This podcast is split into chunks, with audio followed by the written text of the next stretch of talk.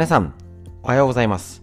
週末手作り酵素特別版ということで、1週間のまとめ放送をこちらお届けしております。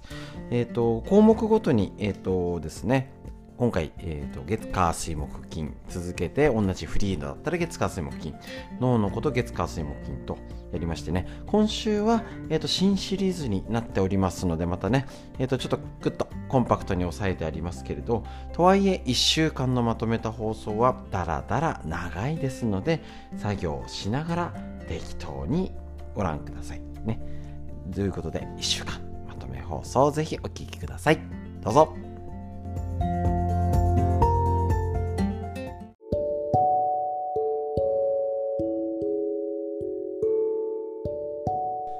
はい。それでは最初、フリーでお話しするこちらのコーナーですけれども、えっ、ー、と、オミクロン株ということと地震の心配があるかなと思いますけれども、えっ、ー、と、何度もちょっとここでね、あの、フリーのお話でも、やっぱ何度も伝えていきたい新たなことというか、その脳の緊張のこと、前回、えっ、ー、と、先、先週ん？になるのかな？あの、ズームセミナー、こちらのね、でやった緊張、脳の緊張について、ね。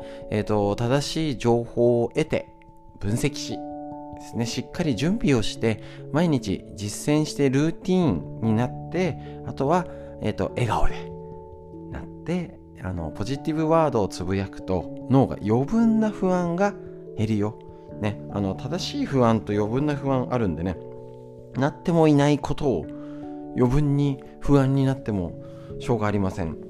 ね、今どういう状態か。日本ではコロナは激減している状態です。それは一つ事実。ただどういう状態かねまだわからないではあるんですけれどもすぐすごい脅威今目の前に脅威ではなくなってるんですね。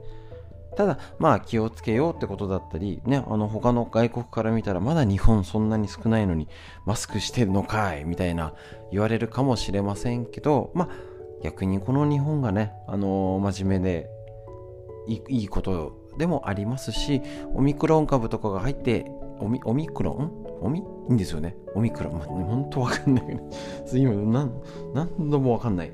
えっ、ー、とオミクロン株いいんですよね。オミクロン。うん。言えてる言えてる。大丈夫です。えっ、とですねあのー、これ各国でね市中感染がなんて言われておりますしね、えーと、結局今の段階では弱いんじゃないかと言われてます。でえっ、ー、とあとはワクチンが効かないんじゃないかっていうことですね。ブレイクスルー感染。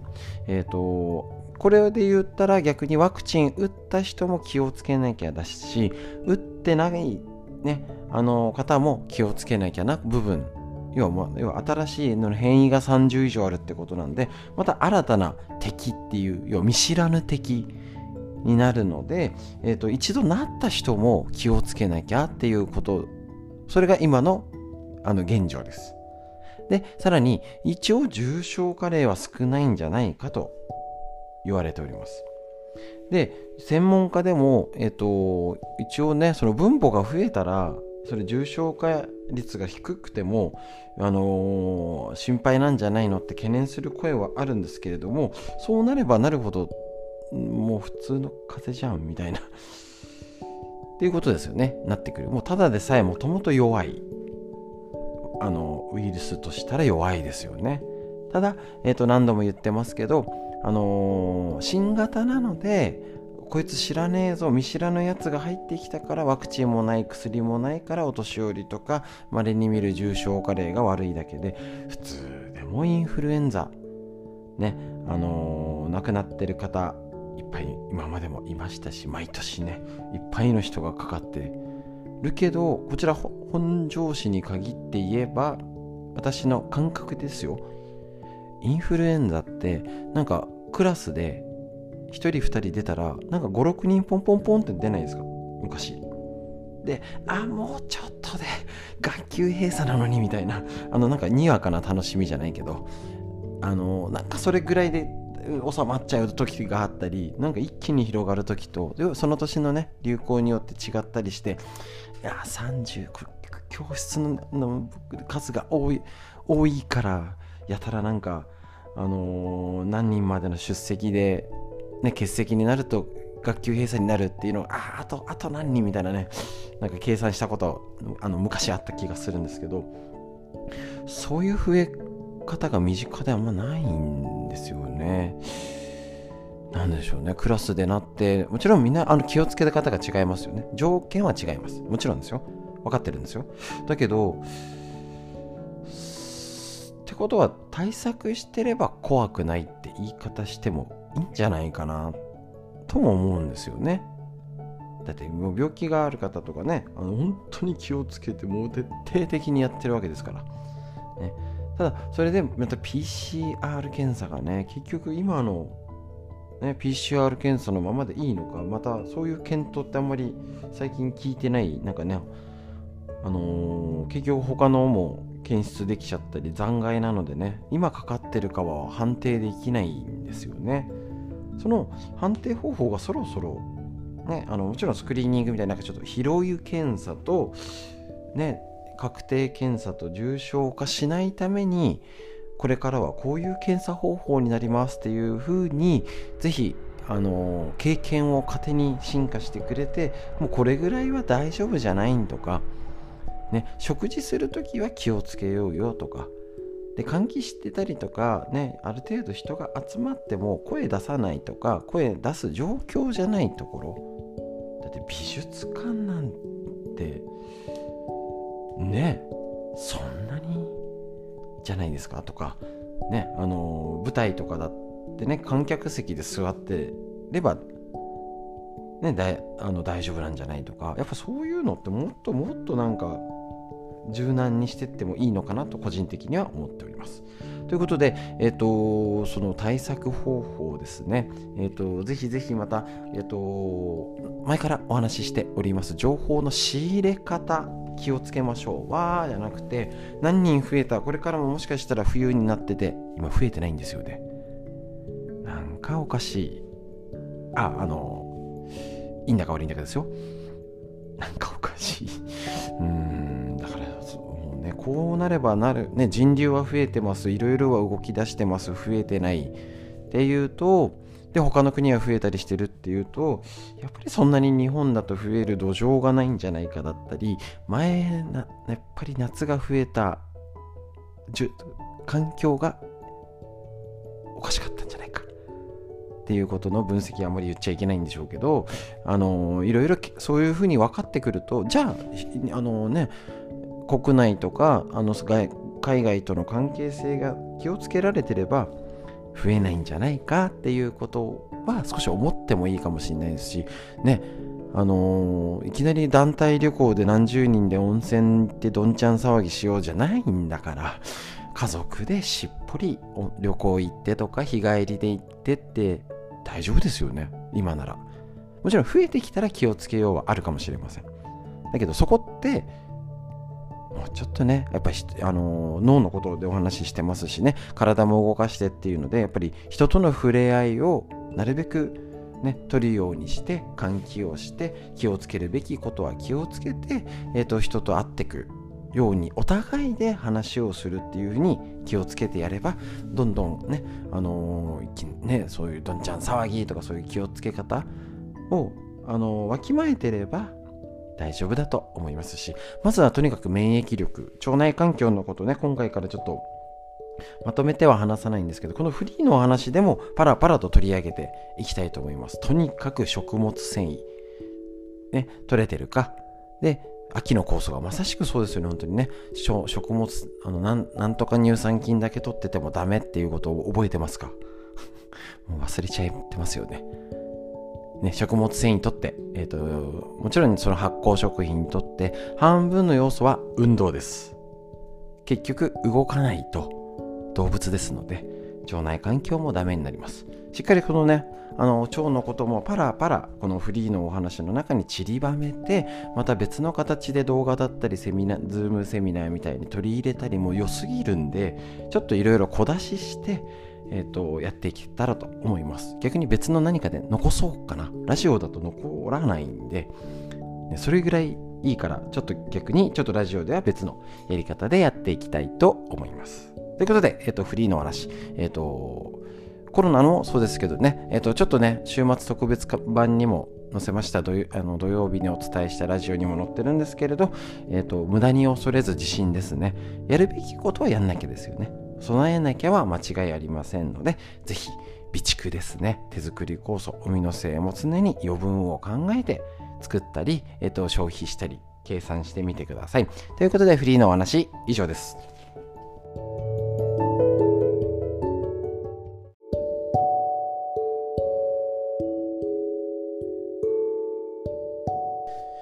はい。それでは最初にフリーでお話しするこちらのコーナーですね。えっ、ー、と、とにかくあのオミ、オミクロン株が感染が増えておりますけど、まだ重症、そんなじゃないんじゃないかっても言われております。ただ、やっぱりね、少しちょっと大丈夫かなモードから、なんかこの変異株が報道されて、しかもあっという間になんか全世界に広がりつつありまして、今回またね、イタリアに滞在歴がある方が、30代男性なんか若いんですよね。なのでえっ、ー、と経済的に言えばえっ、ー、とちょっとねこのまま少しあのなんかまた、ね、復活して動き出そうっていうとこに水を差した状態になってるのでちょっとねなんか先行き不透明感が出ちゃってるということでで、えっとね、濃厚接触者にも発熱症状がなんて言われてます。で、えっと、情報の仕入れ方に気をつけましょう。もう何人出たからダメっていうんじゃなくて、重症率だったり、ね、あのそういうことを見極めておきましょう。ただやっぱり、ね、だんだんこれで市中感染していくんじゃないかなっていうことは、チェックしていって、ただでさえもうあの急に乾燥じゃないですか。うちあの、だから、あの一部治療で一番踏ん張ってるところがねギシギシ言っちゃうんですよ。で、えーと、明らかに木の問題もあの湿気があるんであのギシギシあの一年中言うわけじゃないんです。それは乾燥してきてるくると言うんです。この今年全然まだ言ってないぐらいなんかね湿気が多いんじゃないか。でこれから急になんかさもう俺もなんかあの乾燥弱いんでひび割れちゃうんですよね。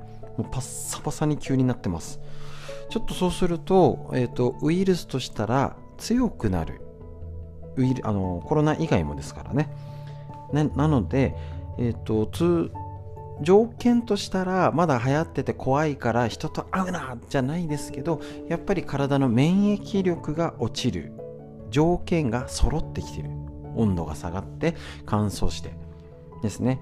ですので、そこの対策をもう日々できている人は合格。大丈夫です。しっかり酵素を飲んで、飲んで体に塗って温めて。温めてるって意外とできてなくないですか？もうずっと言ってて何も言ってますけれども。ですね。なので、え、ー、と、ちょっとその状態が、えっ、ー、と、体を待ち構える状態。他だって困りますけどね。今までは大したことなかったけど、やっぱちょっとね、なんか熱出てる方結構増えてません、周りで。意外と咳き込んでる方とかいます。ね、なんかコロナだからなんでしょうね。なんか、どっちなんでしょう。あんまり病院にこれで行くとかなとか、なんか変な状態になってて通常の行動じゃなくなってるような気がする。これ多分ねワクチン打ってから変わったんですよね。なんかもうワクチン打つ前ってなんかもうちょっと熱っぽかったからコロナかもみたいな警戒感があったんですけどここがちょっとねなんかワクチン打ったから微熱なら下手に病院行かない方がいいみたいな。ねなんかあのラジオでもやってましたけど会社とかも認定したくないんであのえーと、会社で移ったってことにしない経路不明のままでいたいっていうなんかよくわからない同調圧力がね。で特に日本人はそういうのが、えーと、伝染しやすいので。なんかね潜在的にコロナが隠れてるんじゃないかって言われてもああそういう可能性もあるかもねって思うような感じがあると思います。ただそういうのがあってもやれることは一緒です。ね。あの情報修正ね。取捨選択。これは必要かなっていう情報もねきちんとゲットして分析して、ね、どういう今に何私の家族には何が必要かな。でシミュレーションしてこれからあのコロナが増える場合もあるしインフルエンザとか他の症状がなった時にじゃあどう連絡取ろうかな。ちょっとこの時買い物できないかもしれないからこういうのはあの必要なんだけどとかそして誰に連絡するとかっていうねすぐ会社に購入してもらわなきゃとかいやお孫ちゃんの面倒すぐ見れるようにするには今のうちみたいなねそういうシミュレーションをねぜひしときましょう。でこのシミュレーションって一番良くないパターンは一人ですること。ねあのー、他に家族がいたら家族に必ず相談してこういうこと考えてんだよねっていう。でお一人で住んでる方は、えーと、自分じゃなくて友達に聞いてみる、ね、別にいらないんじゃない？って言われるかもしれないんですよ、ね、普通やってないですから皆さん。ね、だけどそれをやっといてああこれ必要かもね。あそういうのいいねとか。あうちもやっとこうって話になるし。それはやりすぎじゃないかな。ここはいいと思うよみたいなね。すごい冷静に言ってくれるお友達もいるかもしれませんし。ねあのー、何どうすんのしてもみたいなね方もいるかもしれません。逆にそういう話をしといて今そういう話をできる相手を選んでおく。これも大事な、ね、スキルだと思います。あの友達があの相談してくんない友達がダメって意味じゃないですからね。そういうことを相談できる相手を探しておく。家族でもなかなか今までそういうの話さなかったけどとねやっぱねこういうの大事だと思うんだよねって話す機会お互いで歩み寄るっていう寄れる情報交換ができる環境づくりは黙っててもできないですしねあの自分からそういうことをしたいんだけどとかって働きかけてそういう環境に持ってかないと無理ですので是非その辺のことを頭に踏まえてやっていきましょう。ね、特にそういうちょっとコロナが、えーと、感染だったりちょっと今ね急に今ちょっと変異株の情報が落ち着いてはきたのでちょっとまた違う話もしてきますけどフリーのお話としたらこういうこともう何度も何度も大事なこと温めなきゃです。温めなきゃです。温めなきゃです。やりましたか。ね。足湯やりましょう。できなかったらせめてお湯枕。そういうことをちょっとね意識注意がけとかね手作り構想をもう作れる期間が残りわずかです。ね、まずは今の家の備蓄とどれぐらいの量を使うかっていうのを確認しておきましょう。ね、そういう在庫、ね、地震のもありますから生活物資、ね、余分を必ず、えーと、用意するように心がけて、ね、あとは準備したら楽しく笑顔で生活するだけです。ね、一番は目的がそちらですからね。不安になるために準備するんじゃないですからね。笑顔になるために準備したり話し合う相手環境づくりをコツコツ頑張りましょう。結構大事できそうでできない。是非頭に入れときましょう。以上です。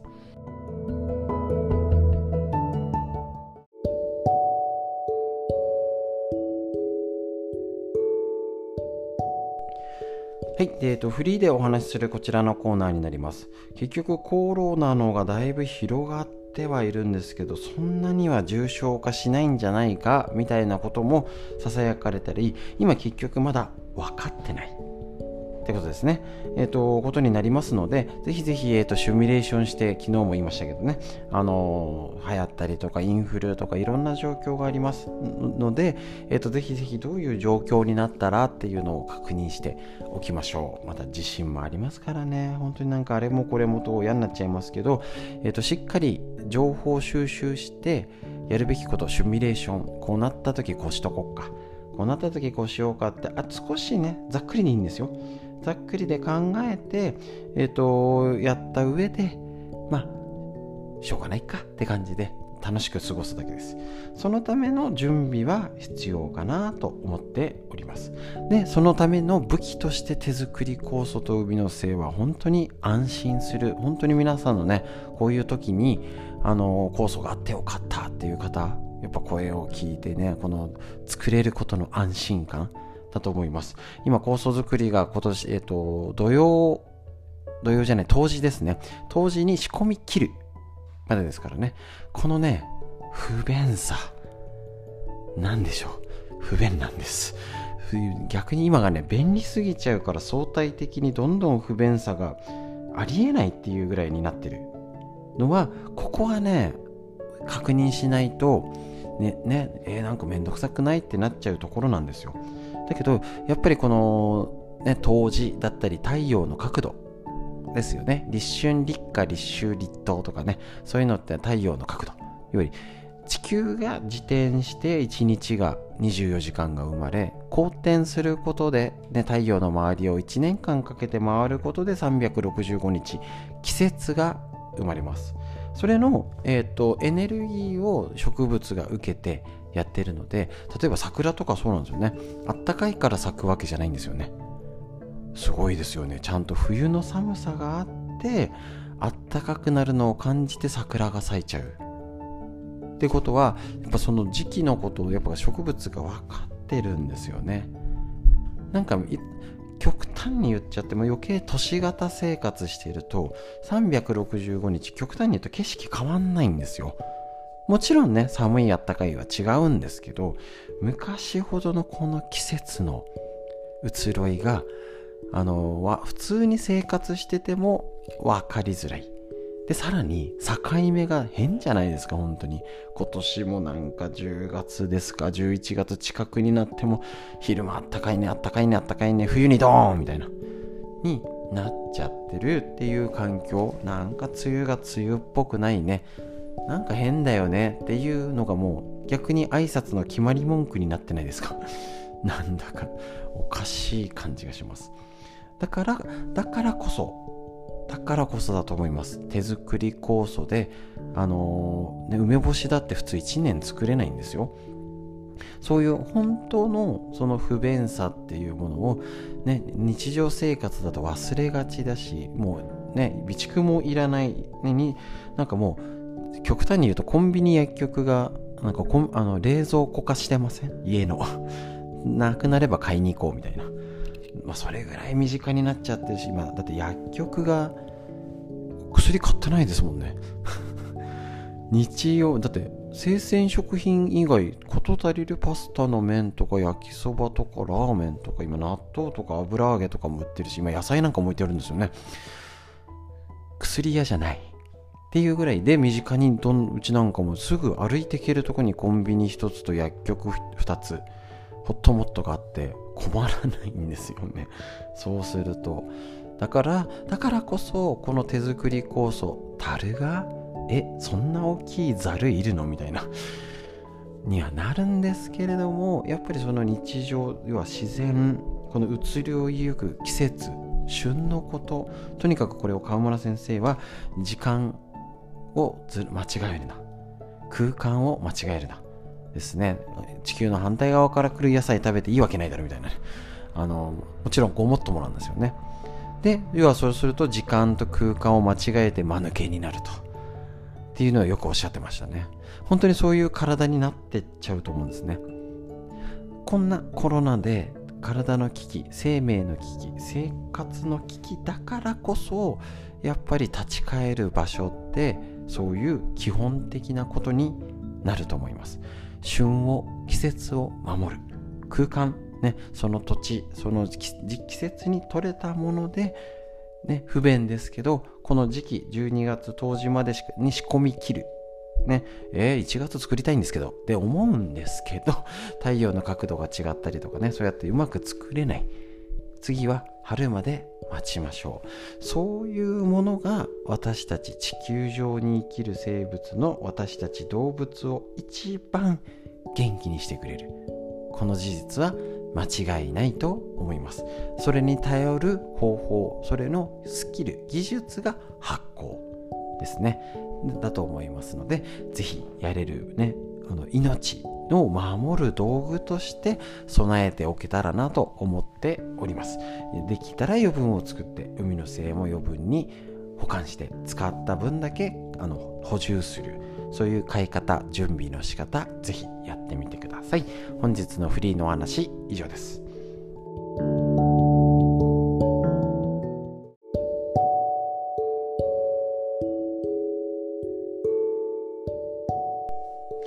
はい。それではフリーでお話しするこちらのコーナー。ちょっと天気がね、悪くてね、体調を崩しやすくなっております。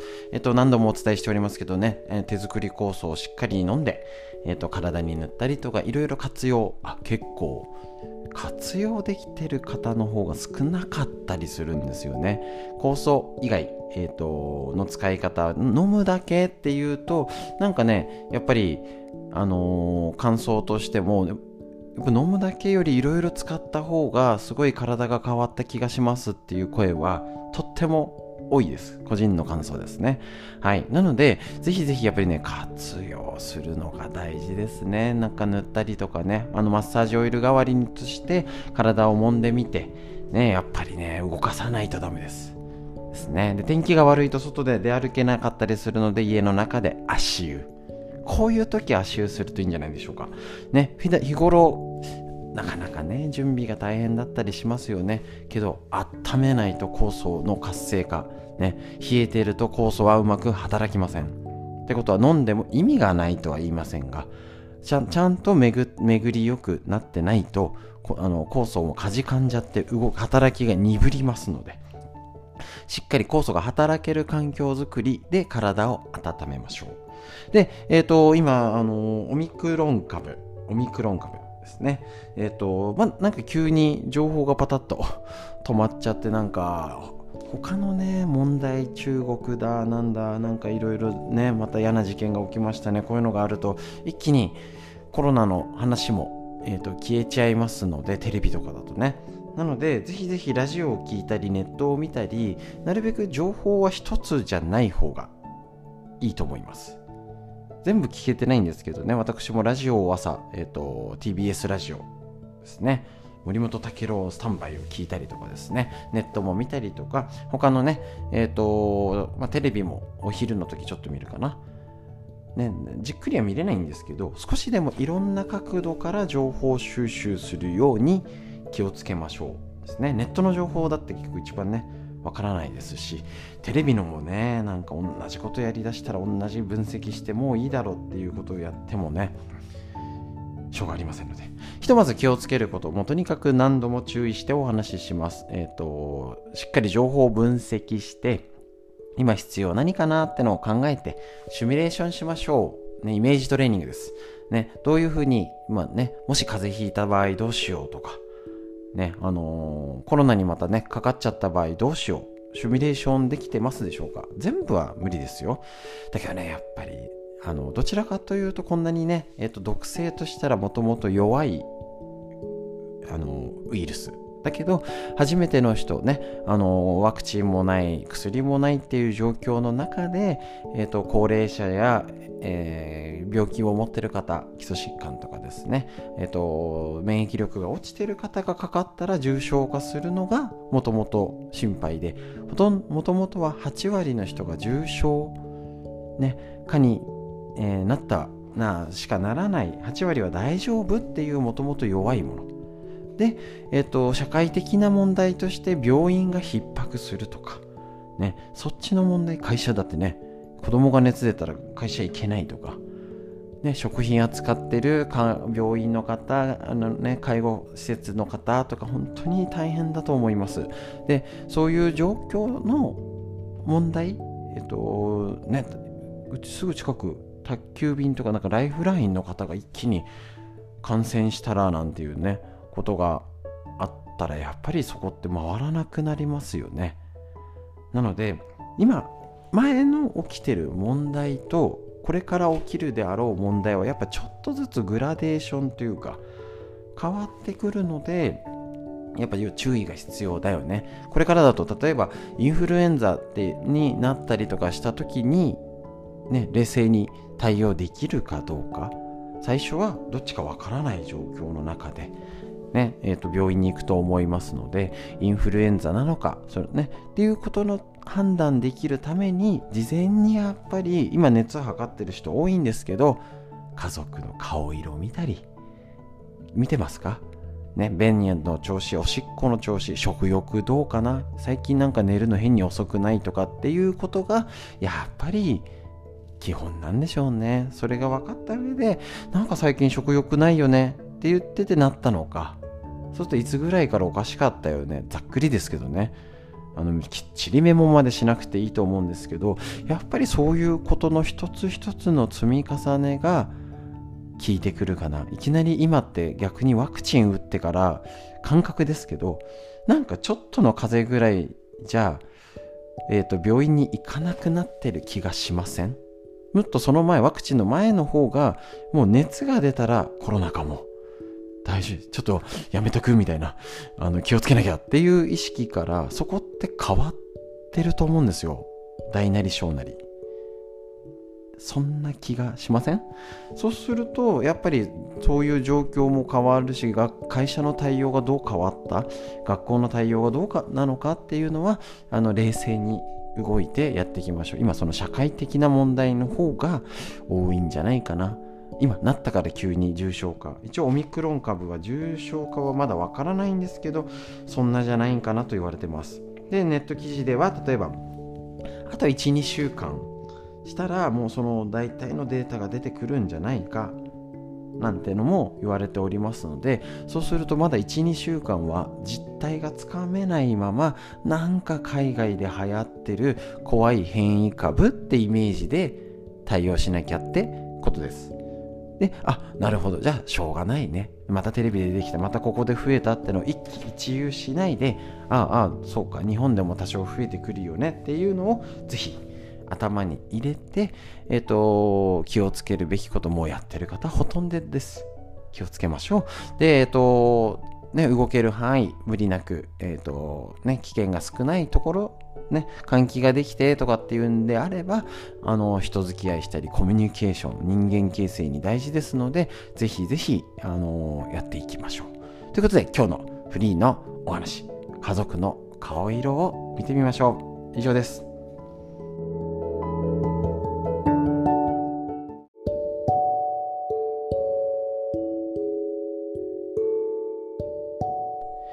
はい。それでは、フリーでお話しする、こちらのコーナーですね。またまた昨日地震があってっていうことになっております。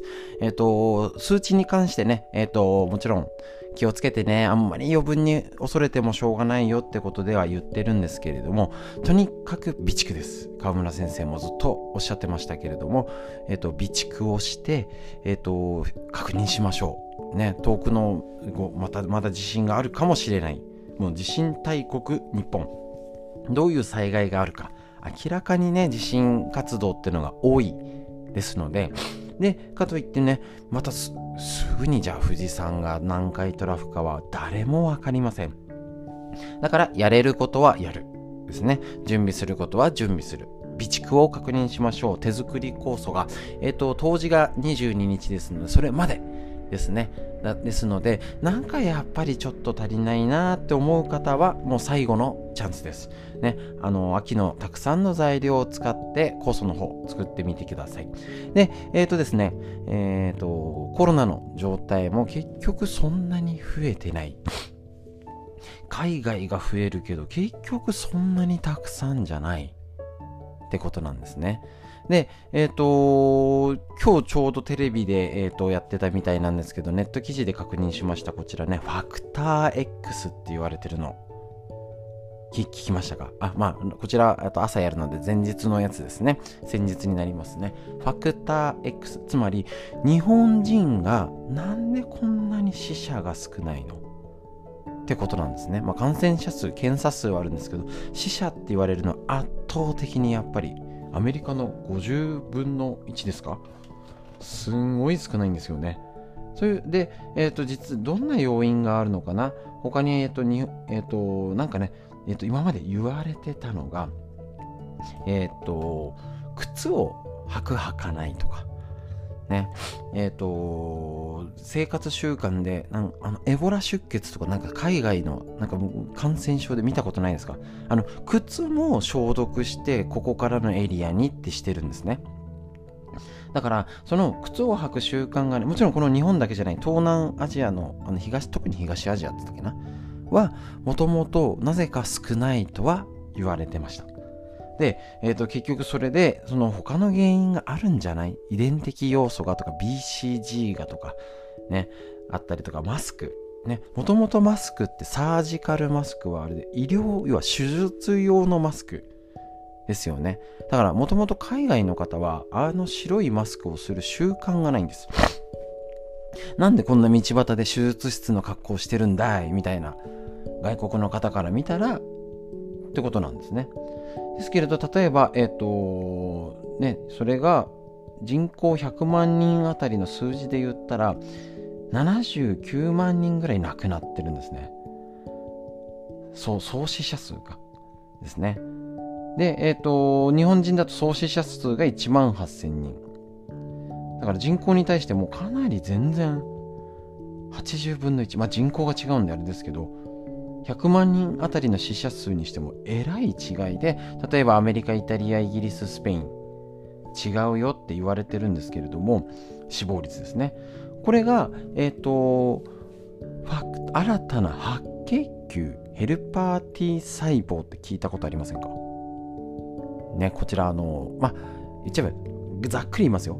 超ざっくりです。入ってきたウイルス、やっつけるぞ部隊がリンパ球、血液にいます。それの、えっ、ー、と、目印をつく型ってのがあるらしいんですよ。もう、あ、もう細かくいいです。細かくいいですよ。適当でいいです。ね。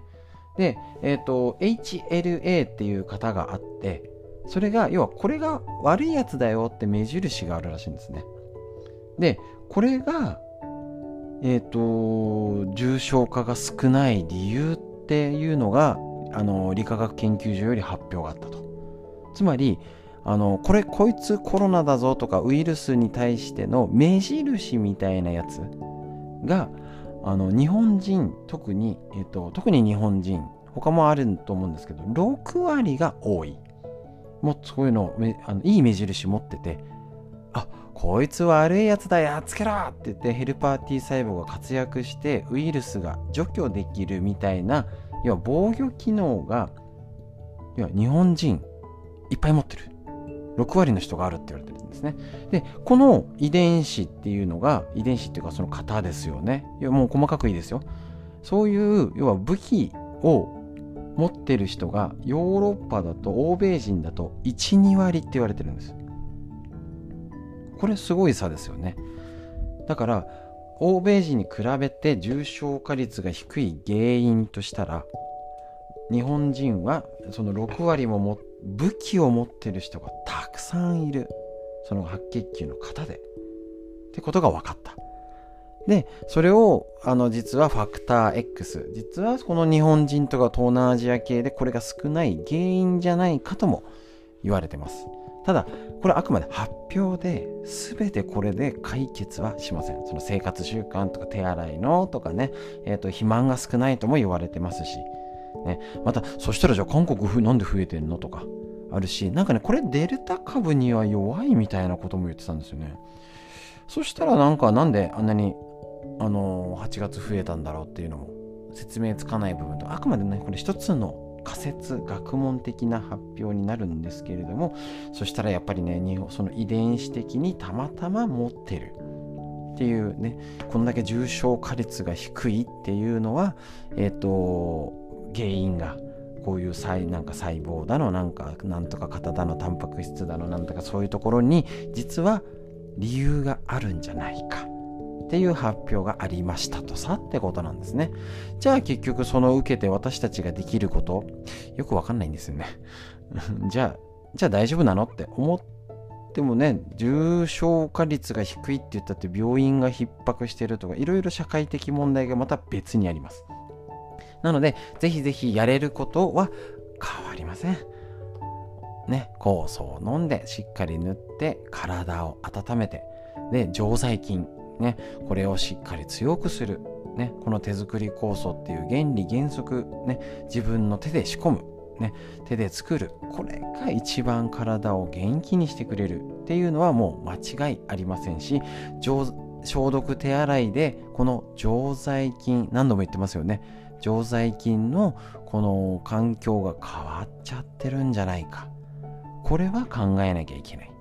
だから冬に他のインフルとか他の病原菌との、えーと、生存競争が変わるかもしれないっていう対策は結局しなきゃだよってことになります。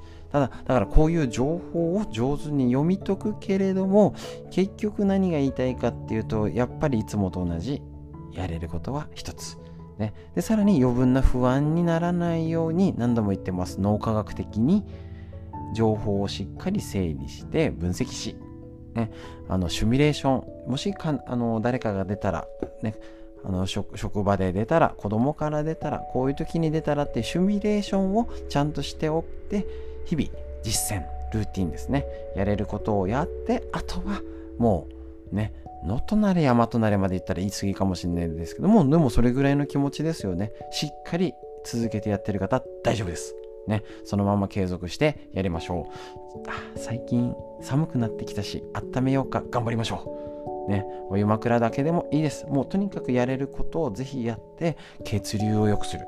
結局今言った白血球やらなんたらってのは血液のことです。血流が良くなかったらダメってこと。これはしっかり分かったと思います。ぜひ実践してみましょう。フリーの話、以上です。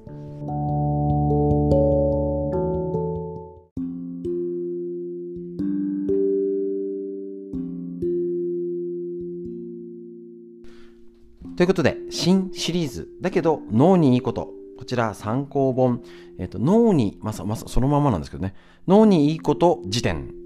認知症予防の第一人者が教えるっていう白沢拓司先生の監修のこちらの正当書西の東の社ですねこちらより出てる本あの白白沢拓司拓司先生これ脳のボケないえー、と本をいくつも出している先生なので、えー、とこれ見るとああなんか見たことあるこの本みたいな結構顔を写真載せて顔が出てるテレビとかでも出たりする先生ですよね。これね。いろいろ。この先生の本をまたね、えー、と参考にまた前のやつっていうのもどっかでご紹介しようかなと思いますし結局はあの何度も言います。ボケないために。いつまでも頭がしっかりしゃっきりするために。で、絶対ボケないとか物忘れもしないが目標じゃなくて、前もね、取り上げましたけど、進行を遅らせたり、もう絶対死にますからね、人。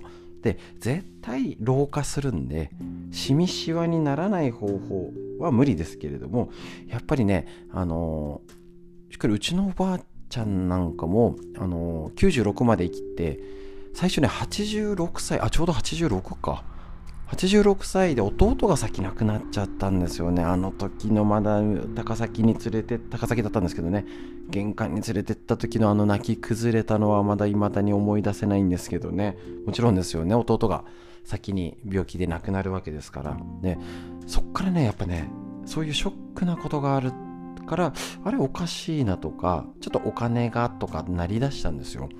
だけど結局96、まあ、最後はちょっとあれかな。入院しちゃったんであれですけど本当に何ヶ月かの入院。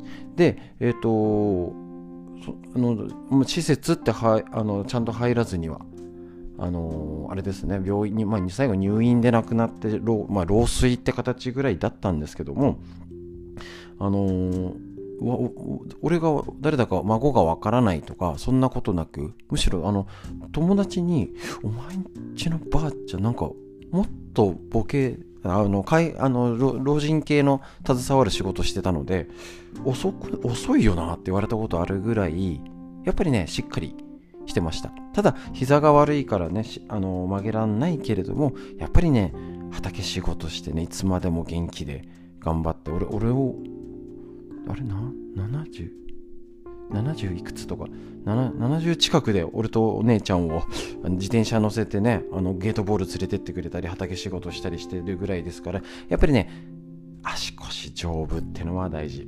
こちら脳にいいこと辞典。これを、えーと、意識してあの、あのー、ボケないために家族に迷惑かけないためにもそうですし働き盛り。もうずっと言ってますね。働き盛り子育て世代も脳のストレスだったりいろんな環境ね血管の脆くなると結局老ボケにつながるんですよね。将来。で子供もパソコンスマホゲーム目が疲れて脳のダメージあるので全世代に向けてお伝えしていきます。脳にいいこと辞典でこれが何がいいってあもちろんねあの理屈もいっぱいこねてるんですけどこねてるって言うとあれだけどとにかくもう辞典であのこれやってだけが集まってる。もう最初の、えーと、いわゆる普通の本の初めにもないんですよ。もういきなり体にいいこと。生活を少し見直せば脳が若返る。認知症予防のためにってことで脳の鍛え方を要は規則正しい生活から脳を健康にする食事から運動脳トレからっていうので鍛える。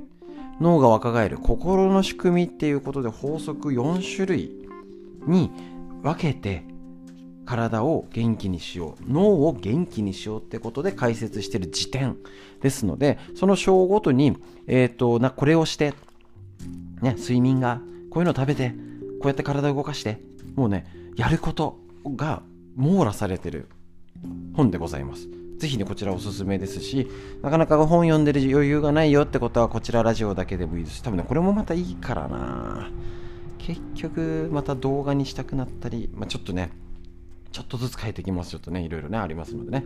はい。とりあえず中身としたら、生活習慣を見直そう。ね、えっ、と、朝決まった時間に起きるとか、夜は寝るとか、体の健康、生活習慣を見直すことで脳が元気になるよ。ね、もちろん、あのー、年取ったからだけじゃなくて子育て世代も頑張って仕事頑張って、ね、あのー、家事に育児に仕事に頑張れる体作っていきましょう。で、法則に、脳を守る食事。これが載ってるからね、この本いいなと思ったんですよ。食事編。ちょっとしたことですけどね、いろいろあのあの朝食をどうするとかあの、どうしたらいいの噛むとかね、油をどうに使うのとか、えーと、いろいろそういうふうにえーと、食事のことに気をつけ方が書いてありますのでとってもいいです。次、えーと、楽しみながら運動脳トレで脳活性化。まあどっちにしろ運動しなきゃってことですし。で結局ねあの生きがいややりがい。ああの要は結局前に紹介してたあの18の方法脳寿命を伸ばす。それのよりさらに実践編を紹介するよって形になっていく。本です。だから結局つながってるんで、同じことです。中身は。だけど、その紹介の仕方がちょっとね、違う食事の仕方、運動のコツとか、えっ、ー、と、ちょっとしたことっていうのを、これ、えっ、ー、と、ご紹介していきますので、えっ、ー、と、実践方法っていうことになります。ぜひ紹介して一緒に勉強していきましょう。のいいこと辞典、新しいシリーズのスタートです。明日から紹介していきます。よろしくお願いします。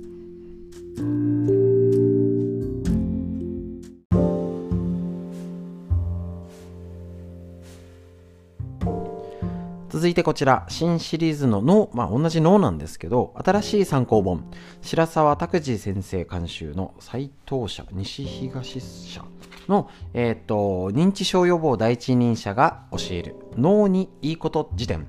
本当に聞くことだけを集めました。ということで、えっ、ー、と、生活編、食事編、運動脳トレ編、心のね、対策、ストレス対策ということで、えーと、実践方法を紹介していきます。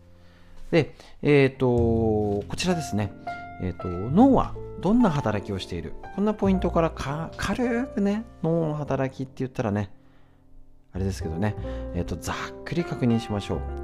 人は脳がなくても、脳がなくては生きていけません。手足はもちろん、呼吸も、心臓を動かすことも、すべて脳が支配してるから。つまり脳は体の司令塔です。そして脳は場所によって異なった働き。これね確認しておきましょう。例えば前頭葉前のおでこのあたり。ね。えっ、ー、と前の方ですね。えっ、ー、とこちら前頭葉は大脳の前にある場所。思考想像理性をコントロールする。人とコミュニケーションするなど動物とは違う人間的な働き司るということです。側頭葉、耳のところ、周り。ね、これ、音声、文字の意味や言葉を理解する。聴覚、嗅覚などの感覚に関わるよ。頭頂葉、頭のてっぺん。ね、体中の感覚情報が集まり、熱い、冷たい、硬い、柔らかいなどの感覚処理。後頭葉、えっ、ー、と、大脳の後ろ側にある部分だろ視覚や色彩を持って、えー、受け取って認識したり処理するのがありますよ。まあ、他にね小脳があって運動機能バランスを整えるよなんていうさ、えーと、機能極材っていうのかな。場所によってどこが、えーと、どんな働きしてるの脳がっていうことが、えーと、部位で分かれてるんです。例えば言っちゃえば脳一血だとこれがどこが出血して損傷するかで喋れなくなっちゃうとか。ね、全部脳が倒れたから喋れなくなっちゃうわけじゃないんですよね。その部位によって、えーと、喋れるけど理解ができないとか記憶が落ちちゃうとこれがねどこがやられちゃうかによって違うそんな働きを脳が司ってるってことなんですね。これは本当にね例えばまたね脳はいくつになっても神経細胞増えるよとか足りなくなるとこんなことがねあの神経の老化からあるよで、えーとやっぱりね認知症対策なんですけれどももちろんこれ認知症対策だけじゃなくてねあの働き盛りの、えーと、人たちで血管脳血体の血管糖尿病、ね、高血圧コレステロールから脳に影響が出ちゃう場合もあるし今ですよね子供もねゲームにスマホに YouTube 目が疲れて脳が疲れて姿勢が悪い。これね本当にね大丈夫かなって思うぐらい2、30、5年じゃ出ないと思うんですけどね。今これもう Z 世代って言われるんでしたっけ？今流行りのね。あの完全にもうスマホ世代でもう気がついたらそれでやってる。ね、あの物心ついたらスマホしかないっていう世代から見たらちょっとねこの脳が変わってくるんじゃないかななんていうのも思ってますだけどじゃあスマホ取り上げてゲームさせないで YouTube 見ないで成長させるかっていう時代じゃないんですよね。本当に。なのでこの辺はね逆に皆さんも年取ってボケないためにもそう。ですし働かき盛りがいつまでも元気で働けるように子供がしっかり普通に成長できるために脳にいいことを日頃から気をつけようって言ったらどうでしょう？ちょっとやる気になってくるかもしれません。結局脳がさっき言ったように脳がなくては生きていけないんです。手足はもちろん呼吸も心臓も動かすことができません。すべて脳が支配しています。そんな脳のいたわる方法を一緒にちょっとずつ勉強していきましょう。本日は以上です。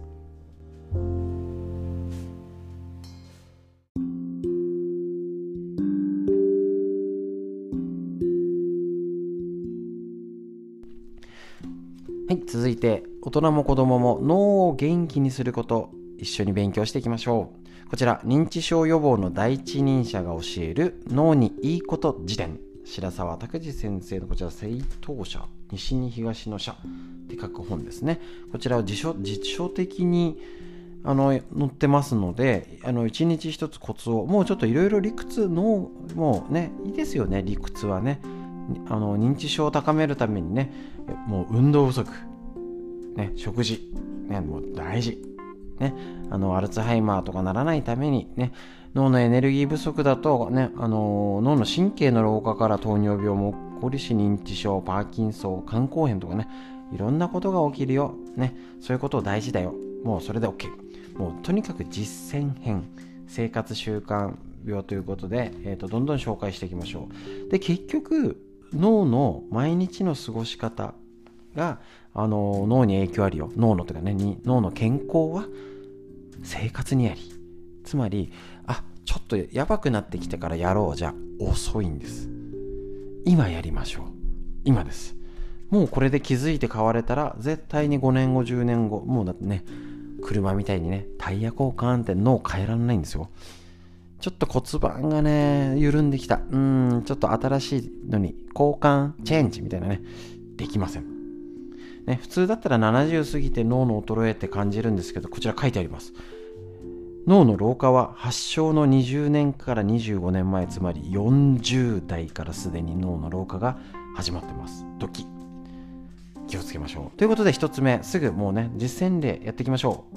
7時間睡眠が最も長生き。もうこれね、あのー、睡眠の教えるストレッチのラジオでも紹介してますね、こちら。睡眠がとにかく大事。ある研究で75歳以上の1300人超、まあまあ規模がある調査をしたところ、きちんと睡眠とってる人に比べて、睡眠が取れてない人は2倍以上認知症になりやすい。そしてここがね、ポイントなのが、アメリカと日本の研究で、短くてもダメ。長くてもダメ。7時間ぐらいできね。あのもちろん絶対ではないんですけどもう4時間とかいや短くてって自慢にはならない。ですね。それで動けてる人もうダメです。かといって10時間以上ダラダラ寝ててもダメ。ですね。だったらパパッと7時間で寝て少し短めの昼寝の方がいいんじゃないでしょうか。こうやって睡眠のことねいろいろありますけれども結局夜のことが夜寝ようじゃあ頑張ってよくねお風呂寝つけに入る人いません？お風呂入って温まってお布団に行こうはダメです。どちらかというと早めにお風呂に入って足湯した方でポカポカの足でお布団の方がまた温度下がりますので大事です。でさらに、えーと、夜睡眠のことを言うですけど体の生活で言ったら午前中が大事。メラトニンっていうね眠気を促すホル,、えーと、ホルモンですね。これは午後、えーと、午前、えー、と24時午後10時から分泌され2時、4時に最も増えやすくなります。だから夜10時11時には寝て午前2時、4時にはしっかり眠るのがベスト。でまたねえっ、ー、と質を上げるセロトニン要は太陽の光を浴びてリズムを整えこれを何度かね紹介またねしてきます。お風呂でリラックスするよ。寝る直前にテレビやパソコンスマホを使わない。夕食の食べる時間遅いとねあの子供を、えーと、不規則にしたかったらあの食べる夕飯を遅くしてお風呂を遅くすると,、えーと、不規則な子供が出来上がります。ですね。なので、えーとはえー、と絶対早く寝てる子は早く食べて早くお風呂行ってます。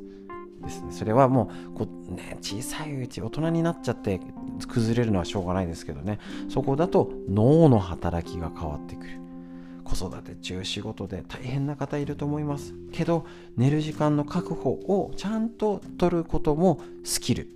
技術の一つです、ね、しっかり寝て脳を元気に過ごしましょう。脳の話以上です。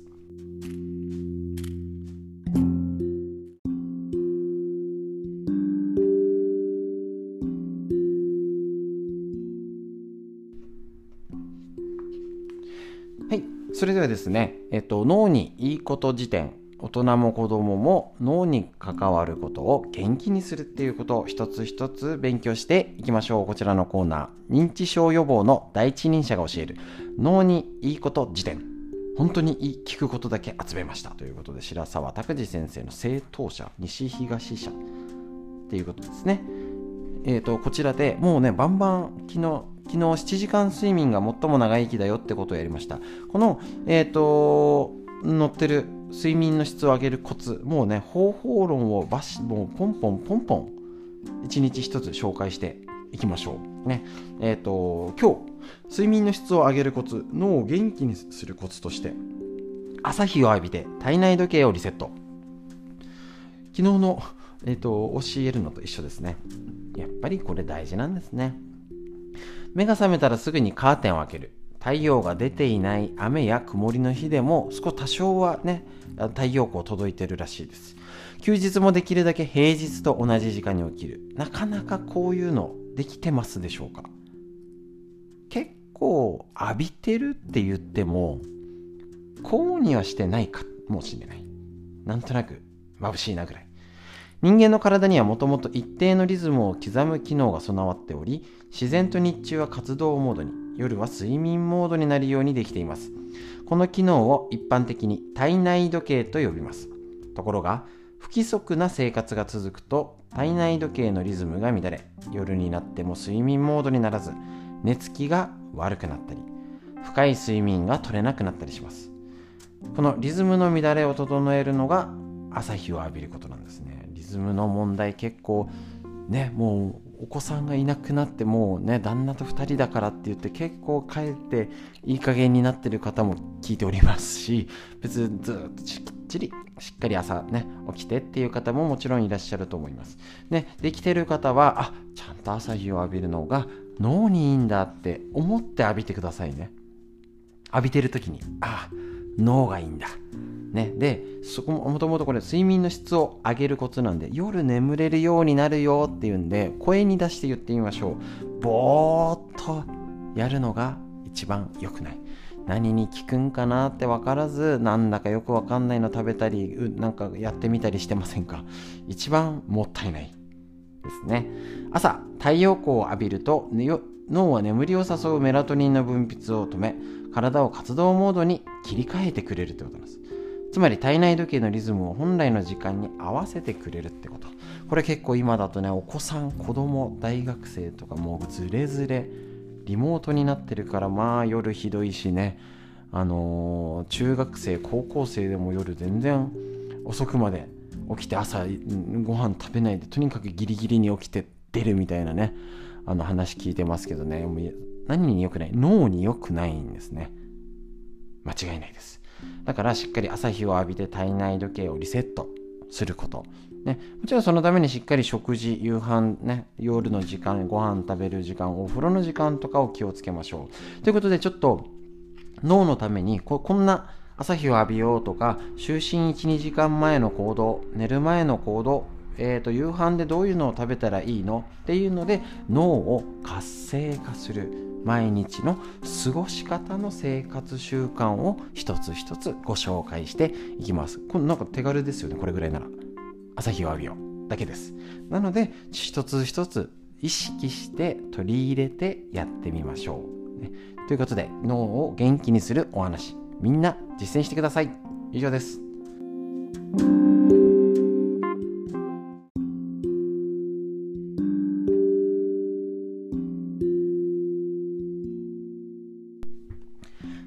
て、こちら、脳にいいこと辞典の、えーと、参考本に白沢拓司先生の正当者よりですね、こちらより、えっ、ー、と、本ですね、紹介して、みんなで脳にいいこと勉強しましょう。で、いろいろね、参考本も紹介しておりますが、全部読むとね、大変で、読める方読みましょう。だけどね、なかなか全部頭に入んなくてって方もいるんで、うんうん、大丈夫です。こちらを聞いていただけるだけでわかるぐらい、何度も大事なことはお伝えしていきます。えーと、こちらですね、就寝1、2時間前に37度から40度のお風呂に浸かりましょうということで、こちらの内容は私自身の考えとはちょっと違うんですけれども、ぜひね、こちらをこちらで参考にしてみてください。就寝前の入浴は1日の疲れを取り、心身をリラックスさせて心地よい眠りに導きます。眠りにつく1、2時間前、37度から40度のぬるま湯に2、30分ほど浸かるのが理想です。香りの良い入浴剤や好きなアロマオイルを数滴入れればストレス解消にもなりさらに眠りの質が上がります。中にはお風呂は熱い方が好きという人もいるでしょう。しかし42度以上の熱い風呂に入ると体の機能を活動的にさせる交感神経が刺激され脳と体が緊張状態になってなかなか睡眠モードに入れません。脳卒中や心筋梗塞のリスクも高めるので注意しましょう。本当にあの、お風呂って、えっ、ー、と、危ない。ですので気をつけましょう。ね、あのー、脱衣場とかを寒くなりすぎないように気をつけてやってください。で、えっ、ー、と、こちらね、2、30分ってちょっと長いですよね。だから私自身は早くお風呂に入って足湯してあったかい方がいいかな。とも思いますし、こちらに酵素風呂入れるととっても温まります。また、えっ、ー、と、2、30分長いな。ね、血圧が高い方は、一応こちらね、2、30分光る、浸るための工夫で肩にタオルをかけて冷えないように、防水のテレビや文庫版などリラックスしてやりましょう。入浴中や入浴後の500ミリ程度の水かスポーツドリンクで水分補給を。これね、ちょっとね、元気じゃないとできません。だから調子悪い方やめましょうって思思私の考えはそうです。だったら例えばしっかりお風呂入る前に酵素飲むとかあとはこのお風呂の時間をやたらめった長くするんじゃなくてなかなか足湯もできないよとかだったらこうお風呂入る前に足のストレッチ5分筋トレでも月曜日に紹介したやつだったり教えるストレッチでやってる足のストレッチですね足の指裏とかをやるやつ雑巾絞りとか。あれをお風呂入る前に入ってやって巡り良いいい体を作ってからお風呂はいつも通りに入る。と,、えーと、いつもの時間がしっかり要は巡りがいい体にしてから巡りを良くする。どうでしょう？これもいいですし、えーと、中にはあのやっぱカチカチで冷え冷えだったら今ね冬だしね。ちゃんとお湯をいつも通り使ってから出てから巡りを良くしてからそのマッサージストレッチでさらに良くする。こういう工夫だとお風呂をたくさん長く入らなきゃ。どこでみんな書いてあるんですよこういう風に。だけど元気じゃないとできないよねっていうことを工夫して脳にいいことができます。どうでしょうか？これならできそうじゃないですか？こうやって工夫することもちろん酵素体に酵素を塗ってお風呂入るとかただお風呂を長くしようじゃなくてもちろんいつも通りに入ってたらいつも入ってても冷えてるっていうとやっぱね足りないってことですよね。ね普通に考えたら温熱療法を毎日やってて効いてないってことなんですよ。だから入り方の工夫はしなきゃですけどこれはあくまで健康な人ができることになりますので、ぜひぜひ自分なりのやり方で工夫してみたり、特に寒い時だけガツガツやってね、他は大丈夫だったり、自分なりの工夫をぜひぜひやってみてください。ということで脳にいいこと、こういう実践例をどんどんね、来週も紹介していきたいと思います。以上です。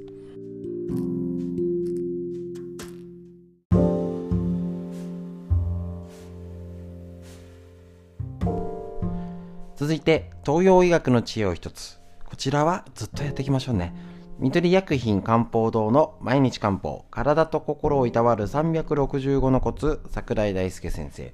こういう日にちで一つ勉強しようってのは逆にラジオぐらいで聞かないとなんかあの、他で聞いても要は日にちごとだしね。あ別に日にちが関係あるわけじゃないんですけれどもそういうのを小出しにするよりはこういうラジオとかの方が一つ一つ確認してあ今日も一つ勉強になったぐらいの軽い感じが多分ね特に東洋医学なんか勉強だからやろうとすると複雑で俺もちゃんと理解してないんですよ。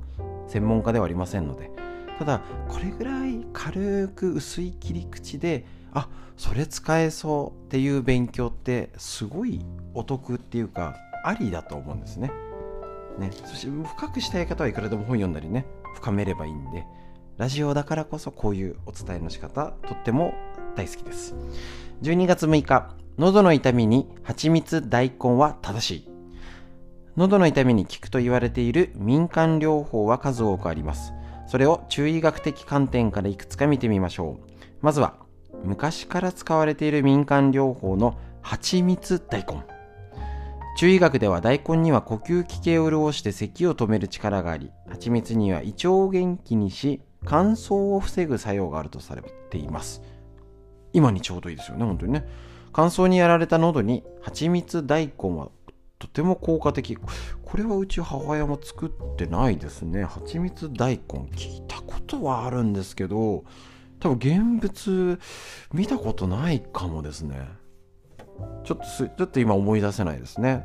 良さそう。蜂蜜大根はとても効果的。ただし、1歳以下の乳児、あ、蜂蜜ね。乳児ボツリヌス症、ボ、いえ、乳児、乳児ボツリヌス症の心配があるので、くれぐれもあげないように、これ蜂蜜ね。気をつけましょう。また、レンコンの絞り汁を飲む。あ、これも聞いたことありますね。あります。薬膳ではレンコンには呼吸器系の炎症を鎮め潤いを補って乾燥を改善する効果があるとする。これも良い効果がありそうです。こういうね民間療法って要は科学的根拠はないって言われたり言われている位置づけになってます。まあ逆にちょっと補足的に言うと、えっと、日本で効く効果があるって科学的根拠があるものってご存知でしょうか？薬だけです。以上。それ以外は作用があると正確に認められていない。だったりそのね。そういう効絶対的な効果っていうよりは、まあ、薬理作用とは呼ぶんですけれどもね。効くものとされはされてないと。だからその他の認め方で特報とか何回ねいろいろあるんですけどね。なんかめんどくさいですよね。もうちょっとなんかこういう民間療法だからもうちょっとねあのこう科学的根薬ではないけど昔はこういうのやってたよっていいですよねこういうのね。蜂蜜大根。えっ、ー、とすいませんここ使あれ？作り方が書いてない。ですね。すいませんこれうちでも母親作ってなかったと思うんで作り方がわからない。ぜひすいません調べて。やってみてください。蜂蜜大根。まあ、あのー、蜂蜜は蜂蜜で使ったり、あの、お鍋とか味噌汁、漬物に大根を使おう。もうそれでも十分です。ぜひ、今の旬の野菜から元気を、太陽の恵みをいただきましょう。すべて凝縮して利用しやすいように、えっ、ー、と、保存しやすいように、いろいろ上手に作られたのが手作り酵素っていうことになります。ぜひご活用ください。以上です。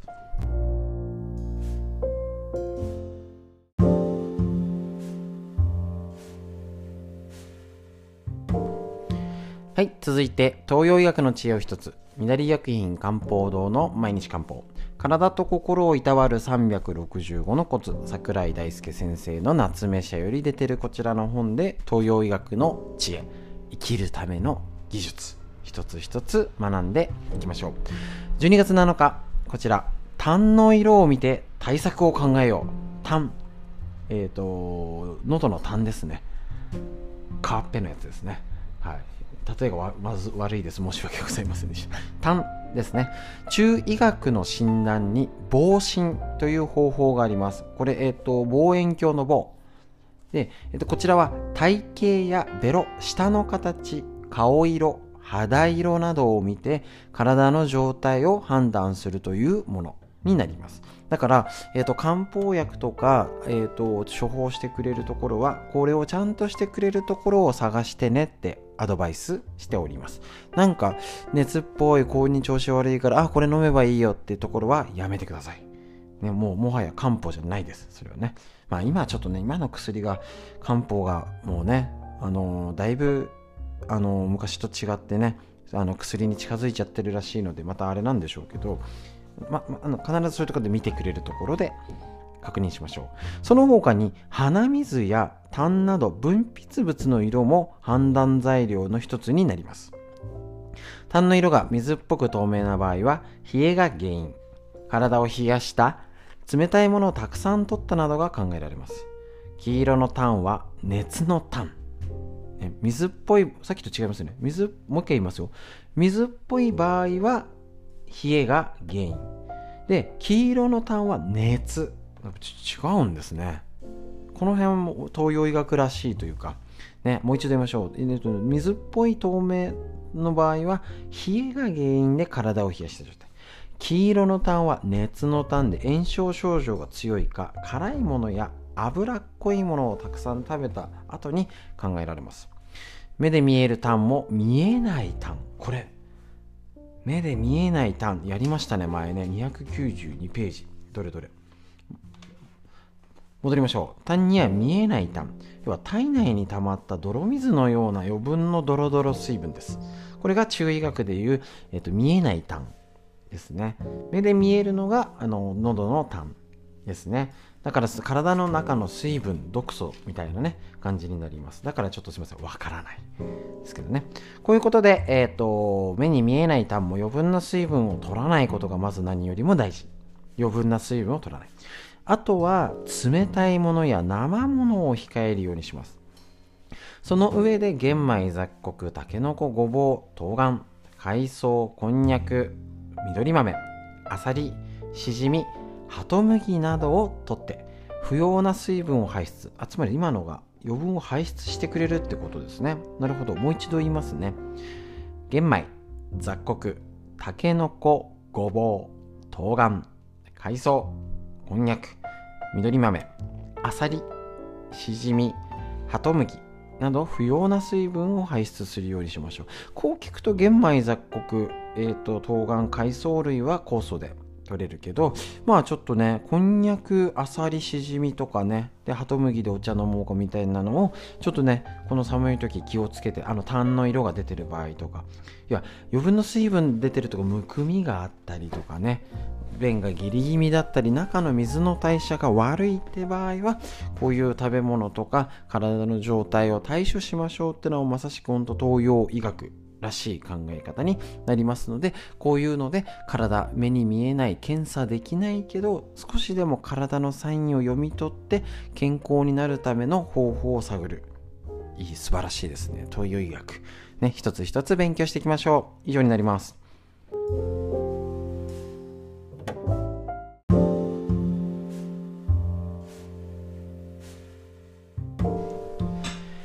はい。それでは東洋医学の知恵を一つ勉強していきましょう。参考本こちら、緑薬品漢方堂の毎日漢方。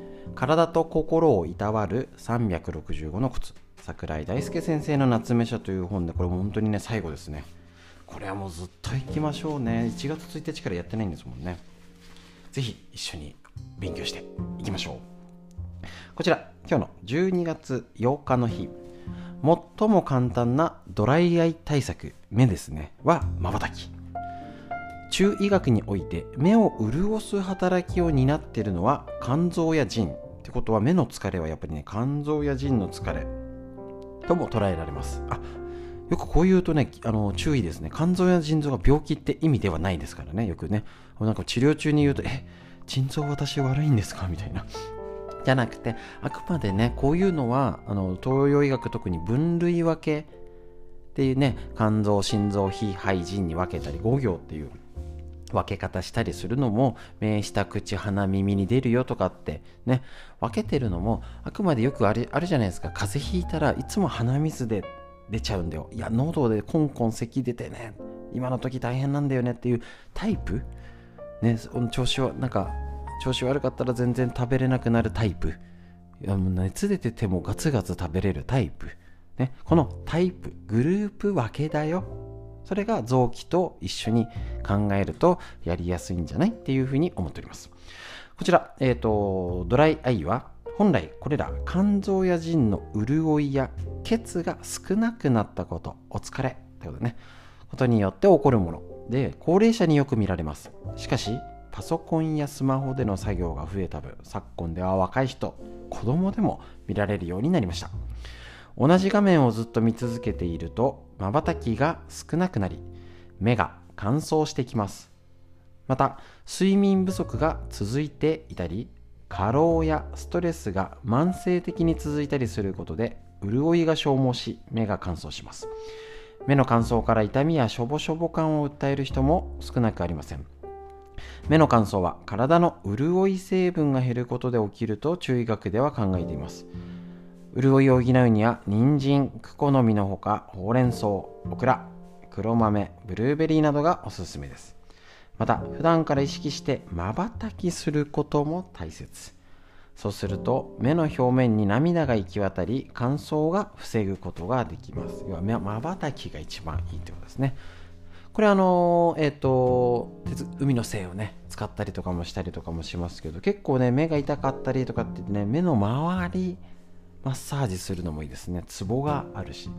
あと、えっと、後ろの後頭部目の神経があるのが後頭部だったり結構ねいろいろやってみてもなかなかうまくいかないよって方は後頭部からこの盆の久保って言われるところをほぐすとか首ね、結局首の血流が悪くて目もショパショパするなんてあるから首から攻めたりもすることができます。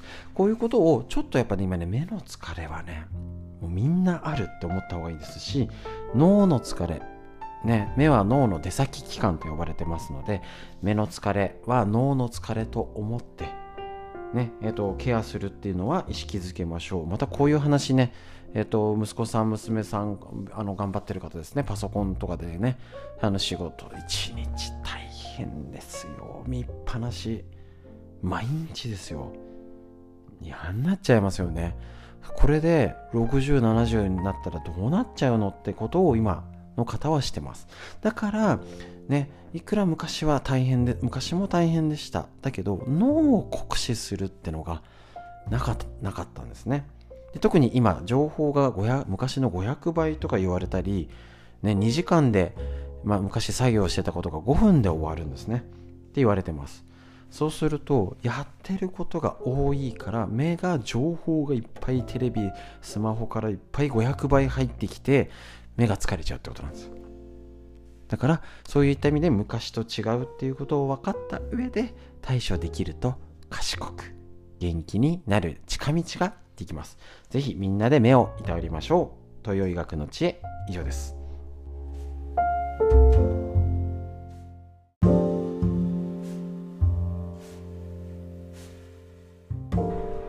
はい。それでは東洋医学の知恵を一つ、みんなで勉強して、えっ、ー、と、生活に役立てていきましょう。とっても参考になりますね。こちら、緑薬品漢方堂の毎日漢方。体と心をいたわる365のコツ桜井大輔先生夏目社よりご紹介してやるこちらの本ですね。えっ、ー、と、ぜひぜひ、えっ、ー、と、確認してみてください。こちら、えっ、ー、と、12月9日のページですね。冬は防寒保温に気をつけて適度に歩きましょうっていうページこちらを紹介して一緒に勉強していきましょう冬は寒さが苦手な腎にとって負担のかかる季節です腎とは腎臓のことざっくりですよね。東洋医学っていうねこの辺の西洋医学と違う考え方もするんですけどまあざっくり考えましょうね。はい寒さが苦手な腎つまり、えっと、冬は腎が弱るよってなるなっております。秋ははい。冬は腎中医学で腎は成長発育生殖を司る。生命力の源と言われております。腎が弱ると足腰が弱り勢力が低下し記憶力が弱り冷えやすくなってトイレが近くなり骨が弱くなり耳が遠くなって髪が薄くなりますドキドキドキですね。つまり、腎が弱ることは、老化が進むってのと一緒ってことです。そうなんです。年齢とともに弱っていく臓器っていう風に捉えられています。だから、年齢とともにってなったら腎臓のケアってことで大事なんですね。これ誰でもです。で、またね、若い人も人他人事じゃなくて、腎は生殖に深く関与しているため、腎の弱りは男女ともに不妊につながると言われております。で結構ね生理不順がとか産後のって方ね妊娠中もそうですけど結構ね腎臓系を弱るなんてのはね結構多い例だと思いますなので年齢とともに、えーと、出産とか産後更年期とかそういう時男性もね前立腺とかありますからね、あのー、腎臓のケアをする。それが冬に特に気をつけなきゃなんだって意識。なかなかねこんな明確にねバチンとないと思いますしこのね東洋医学こういうねどこまでか全部今が冬だから腎臓系弱くなってるとは限らないんですよ。秋は肺が全部みんな咳き込んで呼吸ができなくなってるってことじゃないんですけどこの傾向を捉えてそうしないと気をつけ方も分かんないじゃないですか。いつでもいいよ。何でもいいよ。って意外と自由って何したらいいか分かんないですね。この東洋医学的な多分教えですよね。昔のおばあちゃんの知恵袋みたいな感じ。冬は、ね、お腹よく言われました。お腹出さずにもうちゃんとお腹すねパジャマしまって寝ろっつってすごい言われて。いまだにまだ大人になってお腹にねインする癖が抜けないっていうねあのー、ありますけれどもそういう気をつけろよっていうね教えだと思います。腎を守るにはまず防寒保温が大切です。足腰は特に冷やさないようにしましょう。また適度なミネラル分を摂ることも大切です。冬は魚や貝海藻など海のものを火を通して食べるようにしましょう。その他歩くことも大切です。腎を支えている足腰の筋力を鍛え血流を促進しましょう。やっぱ足ね。指先足裏が腎のツボがあります。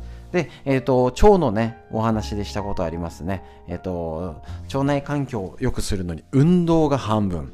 で、その腸も、えっ、ー、と、腸腰筋。こちらね、お腹のところの筋肉。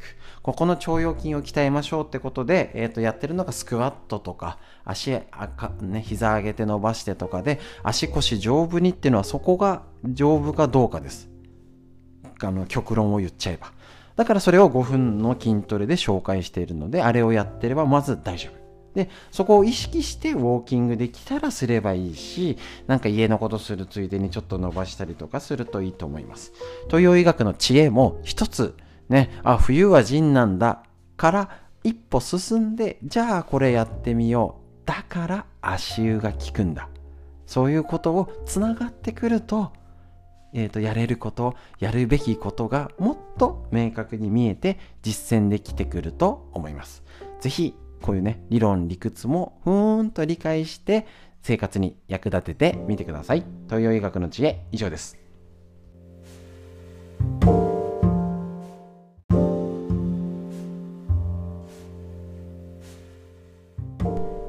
はい、続いては東洋医学の知恵を一つこちら緑薬品漢方堂の毎日漢方。体と心をいたわる365のコツ。桜井大輔先生の夏目社より出てる本。こちらで東洋医学の知恵を一つ一つ確認しています。本当にねあの生活の知恵と言いますかね、本当にあの勉強になることが一つ一つありますしね、これね、結構ね、一冊読むと 大変なんですって方もいらっしゃるので、一つ一つ確認していきましょう。こちら、血不足、血の不足タイプの月経痛は鈍痛がだらだら続きます。月経痛の原因が血血の不足によるタイプの場合は重だるい鈍い痛みが続き痛いところをさすると楽になりだるさや眠気を伴います。月経が終わりかけの頃に痛みや倦怠感が強まり終わってからも痛みが続きます。経血の色は薄くさらっとしています。これは体内をめぐるエネルギーの気や栄養を運ぶ血が不足することで子宮や卵巣に栄養やエネルギーが届かないためです。すると女性ホルモンの力も弱くなり月経周期の乱れや経血が減少します。その結果月経中に体がだるくなったり疲れやすくなったり鈍い痛みを感じやすくなるということなんですね。えっと、こういうね、血不足こういう考えっていうのはやっぱ東洋医学らしいっていうことですしおそらくねやっぱり生理痛とかこの月経痛みたいな状態不定収束をなんとかこの体の巡りだったりっていうので分かるためにこの血ね気血水とか呼んだりねあのー、いろいろねありますよねそうね、その辺がね、ちょっとね、東洋医学って分かりづらいところはあるんですけれども、結局この月経痛の、えっと、原因で巡るエネルギーの不足、栄養の不足で子宮や卵巣の栄養がエネルギーが届かない、こういうことはあるんじゃないでしょうか。で、なかなかね、あ、うん、ちょっと生理痛があるから、あ、私、気のエネルギーが足りないみたいって思わない。ですよね、なかなか。ただ、やっぱりね、あの女性ホルモンだったり、あの閉経するとか更年期、その後のことまで女性っていうのはとにかくホルモンバランスに左右されます。で、結局男性もホルモンバランス、女性ホルモンもあるし、男性も男性に女性ホルモンもあるし、女性に男性ホルモンもあります。で、結局、ホルモンって血液の中に入って、血液中をつぶつぶみたいな感じで行き渡ってるんですね。で、脳からの指令で作用する。ここりが足りないから届けってことなので、結局やっぱり血流を良くするっていうことがとっても大事なことの一つになってくると思います。ですので、ぜひこの東洋医学、ね、生理痛とか生理不順、そういうことになったら、あ、血液足りないのかな？栄養チェック。ね、血の巡りチェック、寒くなってきましたからね。もちろんこれは今はやってても、えっ、ー、と、昔、頑張りすぎちゃった方、出産の時とか大変だった、あ、産後で無理して動いちゃったって方も絶対今、出てきたりとか、後になって出てきたりってすると思います。ぜひぜひ気をつけて体、ケアの方法を一つ考えてみてください。それでは東洋医学の知恵、以上です。